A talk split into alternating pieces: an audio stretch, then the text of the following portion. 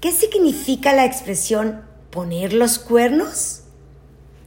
Es una expresión extendida en muchas lenguas, incluyendo el español, para expresar la infidelidad de las mujeres, aunque en realidad refleja el sometimiento y la dominación masculina. Hay varios posibles orígenes. Uno, durante el feudalismo existía el derecho de pernada, lo que permitía al señor dueño de la tierra tener relaciones sexuales con cualquier doncella de su feudo que fuera a casarse con alguno de sus siervos.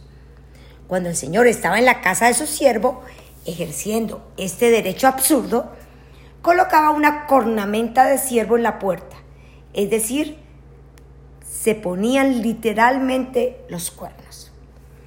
Otra versión nos habla de los vikingos, quienes usaban cascos adornados con cuernos. Los jefes podían tener relaciones sexuales con todas las mujeres del poblado. Cuando uno de ellos ponía su casco en la puerta de una casa, significaba que no debía ser molestado. Como algunas de las mujeres estaban casadas, la expresión se popularizó con el significado actual de infidelidad. Y un origen más legendario proviene de la mitología griega para relatar que Parsifae, esposa del rey Minos, fue infiel a su marido con un toro blanco adorado en Creta. Como resultado de esa relación nació una criatura con cabeza de toro y cuerpo humano llamado el Minotauro.